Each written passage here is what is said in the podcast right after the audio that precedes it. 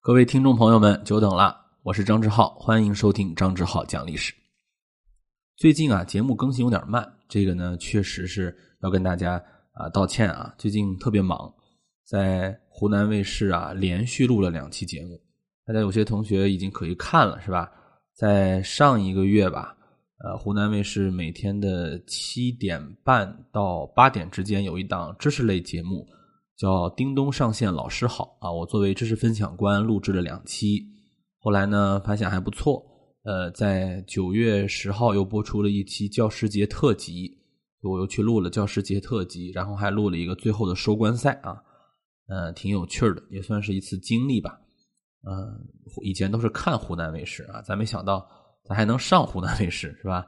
以前我觉得像湖南卫视这么娱乐的综这个电视台吧，可能。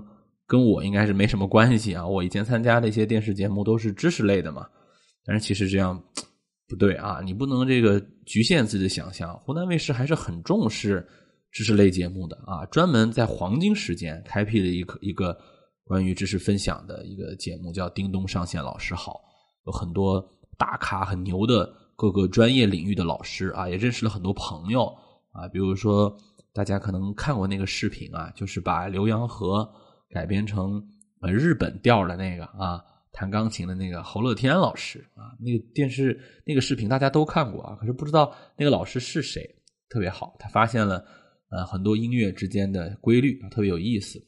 还有这个哲学教授周玄义老师啊，国内著名的这个高级律师事务所的高级合伙人啊，金勋律师啊，这跟他学了很多东西，包括。微表情的管理专家啊，不是叫管理专家啊，微表情研究专家啊，姜姜教授啊，这个姜老师还有很多吧啊，我呢去分享了关于考古啊、历史的一些事情，呃，挺有趣的。教师节特辑呢，还收到了很多礼物啊，比如说网友到精品课呢，丁老板啊，丁磊丁老板还送了我们每个老师一只活生生的小黑猪啊，因为这个网易的啊黑猪啊，呃，现在当然不是让我们回去养了啊。小黑猪，我们抱了抱，还是在 养猪场待着。嗯嗯，最近经历了很多啊，当然最让我难忘的呢，是我看了一个电影啊。最近电影院嘛不景气，也没什么片子可以看。哎，这个时候有一个期待很久很久的片子，在年底啊，去年年底就知道了，就一直等着，就是这个诺兰啊，有些人称作为诺神的这个《信条》。对啊，你别看我是一个历史的博主，是吧？其实我特别喜欢科幻类的东西，啊，诺兰的电影嘛，他只要上，你甭管什么口碑好坏，有人说特别没意思，有人说特别好看，你甭管那些，我是肯定要去看的啊！我不知道有没有跟我一样的喜欢历史同学，也同样喜欢科幻的，对吧？这个《信条》呢，我之前也做了做功课，据说啊，得了解什么祖父悖论呐、熵增理论啊，啊，这个反正各种各样的吧。时间穿越呀，但是我看了好像也不是那样的啊。我还邀请那个物理老师跟我去看，其实还好了。呃，虽然里面有很多的高概念啊，什么熵增啊、祖父悖论啊，都是提了一嘴，没有真的说文科生看不了啊。很多人说，哎呀，这是碾压文科生。诺兰本身他就是个文科生啊，不要忘了这一点。而且诺兰啊，他还是一个商业片导演嘛。他又不是要拍那种文艺片，你说《地球最后的夜晚》看不懂，哎，那咱情有可原啊，《盗梦空间》啊，什么《星际穿越》，这个它虽然有很多科幻的层次在啊，但它还是一个商业动作电影啊，尤其是《信条》啊，是一个类似《零零七》那种谍战片的电影啊。据说啊，呃，诺兰也非常想知道一期《零零七》的电影啊，可能是呃有这个英国的老牌谍战片情节吧。《信条》这部片子啊，我看了以后，我觉得我肯定还会再呃二刷三刷的。倒不是因为没看懂啊，没那么难懂，它就是快啊。由于信息密度量过载啊，真的是啊，信息密度量太大，所以你在第一次看的时候有点跟不上啊。你回来想想品一品啊，没什么太大的问题。当然了，它也不是一个所谓的硬科幻啊，说硬到什么程度。很多东西你要细想都不通啊，什么那个子弹呃打出来啊收回去啊，你仔细想想那玩意儿都不通的啊。还有说呃他穿越回过去啊，也不叫穿越吧，时间逆流回过去去救那个女主角，那你干嘛不去救那个男主角呢？对吧？啊，不能再说了，再说剧透太多啊。其实我跟你讲，这个片儿啊，你就听了剧透，也不妨碍你在第一次看片的时候一头雾水啊。我敢打保票，不信你试试。这个片呢还是很好看的，从音乐上到画面上还是很美的，从动作片的设计上也是很有想象力的。所以说，诺兰还是在创造电影语言的啊。以前老说时光穿越，哎，这回人家不搞时光穿越了，搞一个时间倒流。当然，我为什么这期啊历史类节目要谈它呢？这期节目可能也是一次洗粉啊，很多人可能因为这期节目就取关我的 专辑了，千万不要啊！我也还是要说说历史的。我承认这期节目呢，我没有做太多文稿准备，但是我还是想到了很多要聊的事情。我倒不是说想聊这个电影的解析啊，咱也不是个影评类节目啊，也不是在这儿诺吹或者诺黑。我呢想说一说关于这个影片当中探讨的一些核心的人文问题，比如说自由意志，比如说宿命论啊，决定论。这个片中啊有一个经典的对话呀，我觉得这个肯定会成为经典。就是说，这个反派跟主角对话的时候，主角问他说：“你这个人怎么说毁灭世界就毁灭世界啊？按照你的那个方法来，你就没有点信仰吗？对吧？你就没有点什么自己的宗教信仰吗？”他说：“没有。”他说：“没有宗教信仰的都是魔鬼啊。”他说：“那也可能是神本身，是吧？”这就有意思了啊。关于宗教啊，可能诺兰一直不把它当做自己呃这个。影片的核心啊，这个诺兰从记忆碎片啊，到呃《盗梦空间》啊，到这个《星际穿越》也好啊，包括这次的《信条》，好像都是一个理工男的套路啊，不像李安经常讲讲宗教啊什么的。但是诺兰却是一个彻彻底底的宿命论者。只要你喜欢看诺兰电影，诺呃诺兰的电影，你是能感觉得到的。他是非常呃不屑于玩那种什么平行宇宙啊，你像复联的那种啊。它是一个宿命论。换句话讲，我曾经小时候看过一个嗯漫画啊，《哆啦 A 梦》那个具体情节我记得不太清楚了。就讲啊，说有一天野比啊，就是大雄，也翻译成康夫，反正各种翻译版本不一样嘛。就那主角大雄，他呢这个砸碎玻璃，老师罚他啊。但是其实他说不是我砸的，真不是我砸的，冤枉我了。但他总是听到一些动静，然后他就呃穿越回去看看到底是谁砸的。然后他穿越回到那个时刻呢，哎，确实是他砸了，但他影响到了那个时刻的大雄，啊，他好像是因为一个不小心吧，就砸了，所以老师也没有原谅，呃，没有冤枉他。虽然不是这个时刻的他砸的，但他是啊，这个一个环形的宇宙空间啊，穿越回来的人又砸了，其实还是自己。当然，这个是儿童漫画了，但是就跟我们这一期的呃《信条》这个电影一样，它就是宿命论。啊，就是这个东西不是你自由意志决定的，早就定好了的，不能改变的。整个《信条》这一个电影就是说，只要定好的事情就不能改变啊，自自由意志那玩意儿都是幻觉啊，不能去呃自己想着就改变历史如何如何。其实，在诺兰的很多电影当中都谈到这个宿命论问题了。那我就来今天讲一讲啊，或者聊一聊啊，关于宿命论、关于先验主义这些宗教和历史的源头。这个事儿呢，我先得聊一个人，就是马丁·路德。哎，我们先说一个历史概念，就是宗教改革。这怎么扯上宗教改革了呢？这个确实得说一下啊，同学们，这个宗教改革呀，在很多的高中啊、初中的教材里面，可能都都都见过啊，很多人也不是很陌生。但是大家有没有想过，我们怎么去理解它啊？新教，马丁·路德搞的那个新教和。之前的咱们说旧教也好，天主教也好，有什么本质上的区别？其中有一个特别重要的区别，就是人凭什么得救？啊，说这个跟宿命论有什么关系啊？你别着急，你接着听。人凭什么得救？之前的天主教认为啊，这得靠什么？上帝的恩典和人的功德，有点像咱们佛教里面说要积德行善，是吧？就是你可以把这个善功啊、善德呀。做成一种像打怪升级一样攒点儿啊，积累，对吧？这个是你积的多，攒的多，这个量到了一定程度，量变引起质变，哎，你就可以得救了，就可以上天堂啊，如何如何？但是这新教一上来就全部否定这个东西，就说善功啊没有用，你积德啊什么都没有用。我告诉你，你你以后上天堂下地狱早就定好了，就是上帝的恩典。听到这儿，我不知道有些这个朋友有没有感触哈？说这是什么情况？这教人向善不好吗？怎么新教一上来就说已经定好了，不需要努力了？这这是怎么回事啊？新教认为得救完全取决于上帝的恩典，上帝已经把一切都安排妥当，人做什么都没用，你不能跟上帝那儿争表现啊，更不能跟上帝讨价还价。一句话，信你就信。不信就算，咱们不能说我要攒着跟晃跟上帝做交易，那不可以。你做好事那就是你定好的事情，你应该做。你不要想着这个拿功劳啊来算计谁多谁少。为什么要这样讲啊？你说这个不合理啊？非常合理。咱们都知道，当年啊，天主教卖这个赎罪券啊，就是说呀，你这个善功啊，实在是做不过来的情况下，你可以花钱买。所以你看。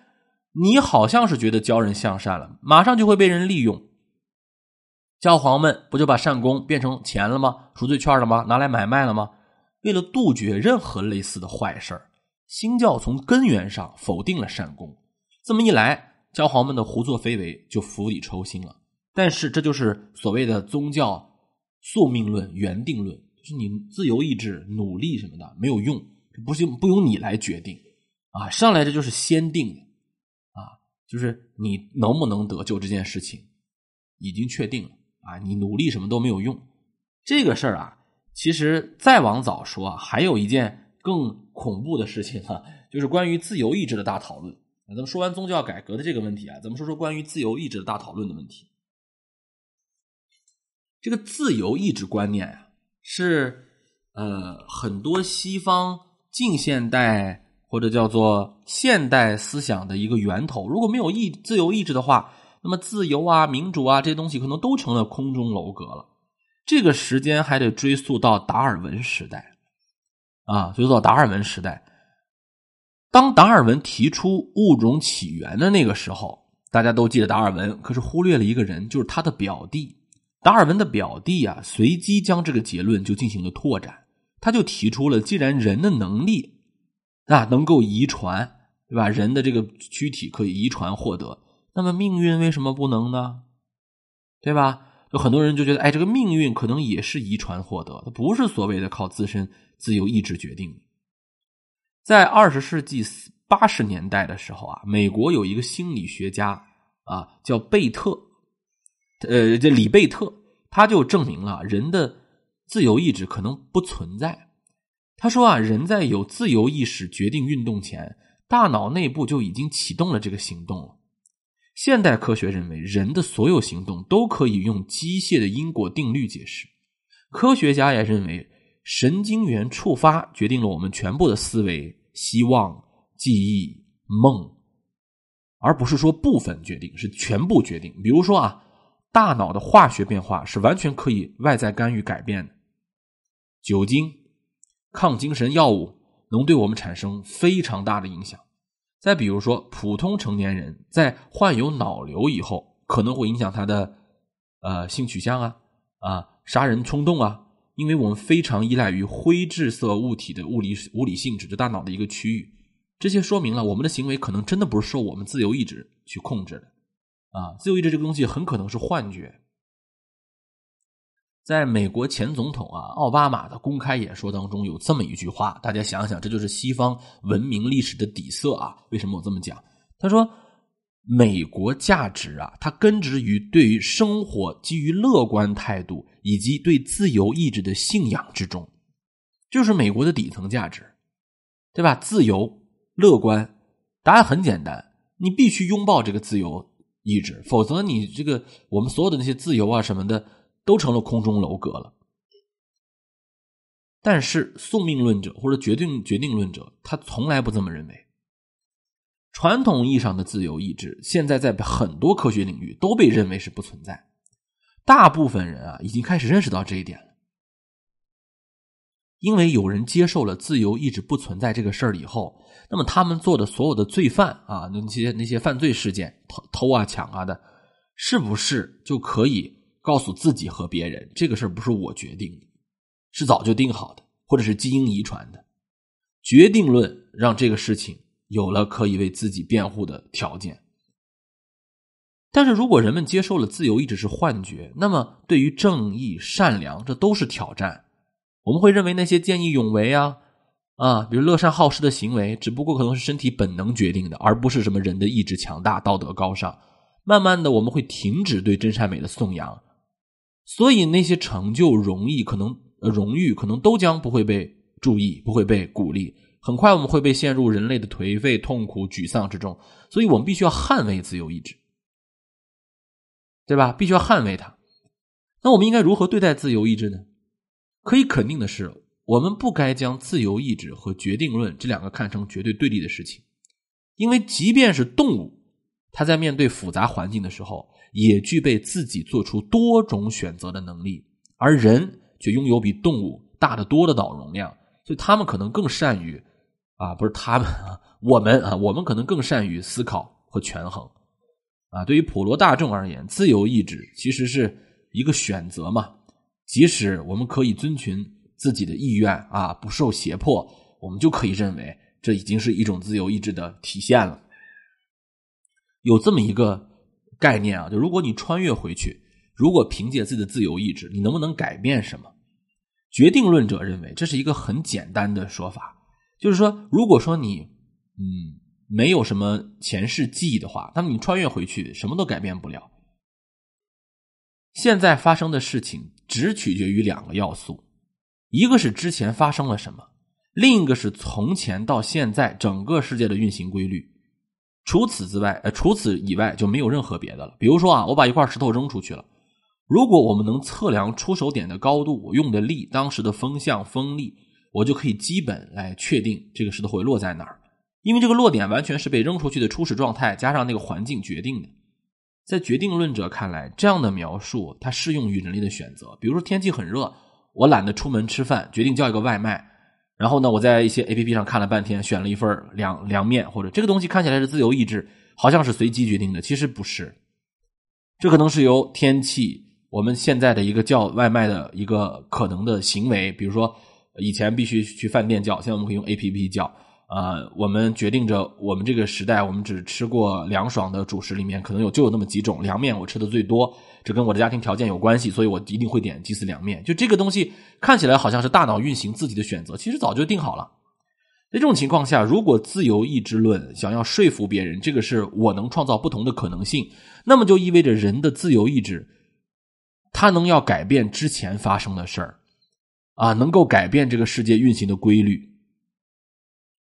换句话说啊，在决定者看来，你的饮食习惯、这个天气、你现在叫外卖的一个程度，都不是由你的自由意志来决定的。所以，你即便再选一遍，可能还是他。假如我回到一个时间点，为了几年前，我一定还会做跟当时同样的决定。只要你不带着后来穿越的记忆回去啊，你不是故意要这么做啊，而是你重新再来一遍。那么，不管你回去多少次。不管你回到那个时间点多少次，你可能都会做出跟完全跟当时完全一样的决定。那这个决定已经是被之前的事情和这个世界运行规律规律已经定死了的，啊，已经定死了的。这个还有很多的呃心理学家啊，从心理学的角度啊，也在推论说自由意志可能是假象。啊，这个听过这么一句话吧：“生命诚可贵，爱情价更高。若为自由故，两者皆可抛。”自由就是自由意志嘛，因为我们有自由意志，所以我们可以根据自己的意愿做出决定和行动。但是今天我们讲到这里，你就会发现这可能都是靠不住的。比如我现在想举一下手，我现在想关掉这个录制，我现在想喝一杯柠檬水，或者我喝了半杯，这难道不是由我来决定的吗？随着科学、心理学、认识论慢慢的深化，包括哲学家、心理学家、神经科学家的一些研究。他觉得自由意志可能是个副产品，比如说，有人就提出过，你的一切在宇宙诞生的那一瞬间就已经被决定了。哲学家提出过一个称之为“宇宙大爆论”呃，宇宙大爆炸决定论的假说。就为什么宇宙大爆论？什么是这个宇宙大大爆炸的决定论呢？说在一千三百七十亿年前，一个炙热的爆炸点形成了我们今天的宇宙。在爆炸点之前，没有空间，没有时间，没有物理规则。而爆炸之后，各个物理规则和粒子运动就已经开始了。所以在那一瞬，物理规则就定下来了，粒子的运动初始态也定下来了。那么宇宙怎么运作，怎么一个系统，它全部可以推导了。也就是说，如果我们能知道宇宙大爆炸的所有初始值啊、规律、公式，那么我们就可以推出从宇宙大爆炸那个点到未来的每一个状态和每一件事情。说的直白一点，我现在录音频，我现在在录喜马拉雅，包括我嘴里吐出的每一个字，以及我将要说出的每一个字。在一千啊，在一百三十亿年前的宇宙大爆炸那一瞬间就定了。既然的每一刻都是被那个定下来的，那你还有什么自由意志可言呢？自由意志只是个负负面现象啊，一个副产品了。这就是信条它里面表达的一个内容啊，这个东西早就定好了的。心理学家呀也这么说过啊，你说就算你定了，但是我现在就想突然停掉，我不录了，那这不是我说了算吗？他说也不是。呃，神经学家或者新神经科学家有一个啊实验，就是做脑电图的分析啊，就是每次在我们举手前的或者做一个动作前的五百到八百毫秒，我们这个脑部的刺激就已经出现了。什么意思？就是这种电神经学的刺激如果有基础的话，那么呃，心理学家就可以在这个基础上做一个更加精密的检验或者实验。来记录当时想运动的手指或者说手大概这个过程啊，它大概是这样的：时时间一，大脑啊想动一下手，也就是我们的自由意志啊；第二，准备一个刺激的时间啊，准备这个刺激的电流的这个时间，这是两个时间点啊。这个结果实验呢非常令人惊讶，就是在准备这个电流刺激前的五百三十五毫秒。我们当我们产生了想举手的这个想法的时间，仅仅比真正动手的时间早二百零四毫秒。我给你解释一下，这里面很多数字啊。换句话说，就是当我们的大脑产生了一个准备举手的一个准备的一个刺激之后，需要经过大概大概三百三百毫秒，我们的大脑才会产生真正的想要动手的一个想法。也就是说，我可以给你个。没有想法的大脑，先刺激一个电流，先刺激一个点，然后再过一段时间内才能产生这个想法，才能去手动一下，你才能意识到你手动。所以，我们所谓的自由意志，好像是可以通过呃别人一个干扰就能改变的啊。这里我再做一个类比啊，比如说你想象你坐在一个车的副驾驶上，你看见那个方向盘往左转了一下，然后你就说这个车会往左转。结果车真的就往往左转了，但是你不会说你控制了车的行驶方向，明白吗？因为你清楚的知道你只坐在副驾驶上，你是观察者而已。这就是我们从大脑到动的这个过程啊。类似的事情还发生在自由意志上。你在动手之前，你无意识的发出了两个信号，一个信号是你让你的手动一下，另一个信号是发给你的意识通知你的手要动一下。而你得知你手要动的这个运动之前，你就产生了一个错觉。这个错觉就是告诉你啊，其实是你自主决定着你要动，其实不是，你那个电流早就到了。既然我们的自由意志只是一个负现象啊，副产品不能决定我们的行为，那么自由意志有什么意义？为什么我们还会如此的珍惜自由意志？《黑客帝国》这个电影里面有这么一段对话，在电影里面啊，这个先知啊拿出一颗糖，就问这个尼奥说：“你要吃这颗糖吗？”尼奥回答说你是预言家，你已经知道我会吃或者不会吃这颗糖了。那么我的决定还有什么意义呢？对吧？先知就回答了一句非常深刻的话，他说：“你来到我这儿，并不是来做一个选择的，你的选择已经做下来了。来到我这里，只是来理解你的选择。就是我们的自由意志可能并不是用来做决定的，而是来帮助我们怎么理解我们这个决定。我们每个人来到这个世界上，都要注定完成自己的使命。”但是我们并不知道我们的使命是什么，我们怎么去合理化它？所以需要在前进的路上不断的去反思，不断的去停下来去理解。只有当我们明白了自己的使命，明白了我们在众多岔路口中，我们为什么要选择这个东西，我们才能更加坚定，我们才能有一种不迷失的感觉。我的自由意志虽然不能让我去做选择，但是它能让我的选择变得更加的高效，让我做完以后不痛苦，让我更加的富有意义，让我的脚步更加的坚定。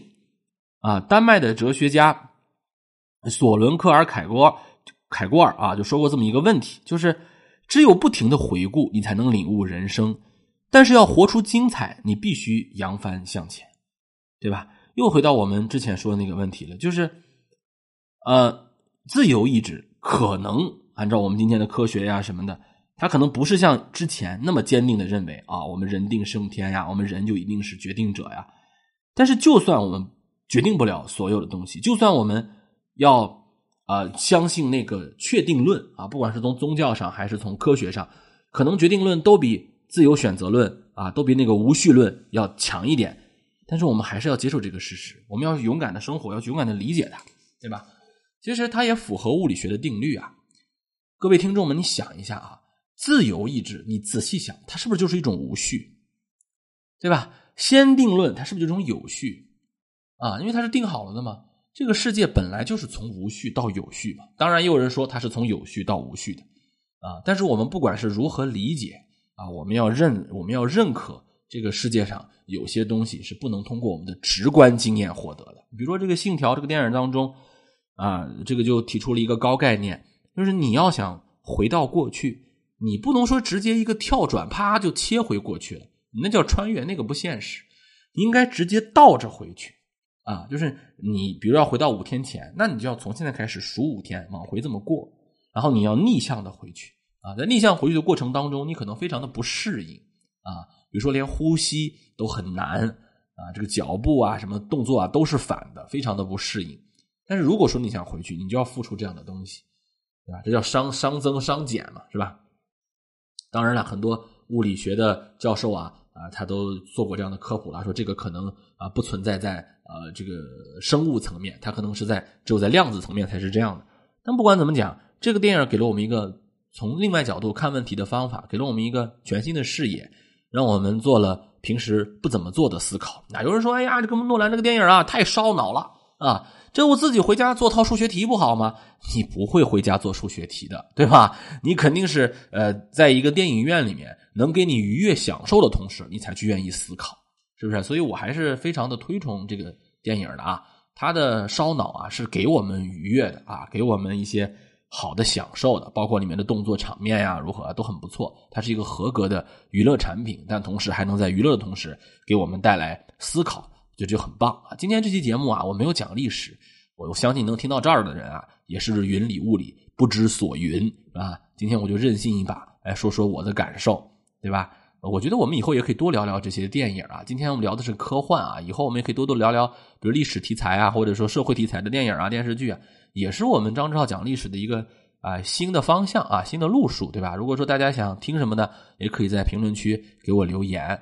这期节目我们就到这里啊，谢谢大家啊，呃，感谢大家的支持，我会继续把节目做好的，谢谢大家，拜拜，再见。